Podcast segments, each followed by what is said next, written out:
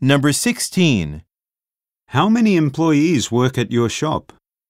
A, We have 10 people on staff B, to fill a position. C. Stop by when you can.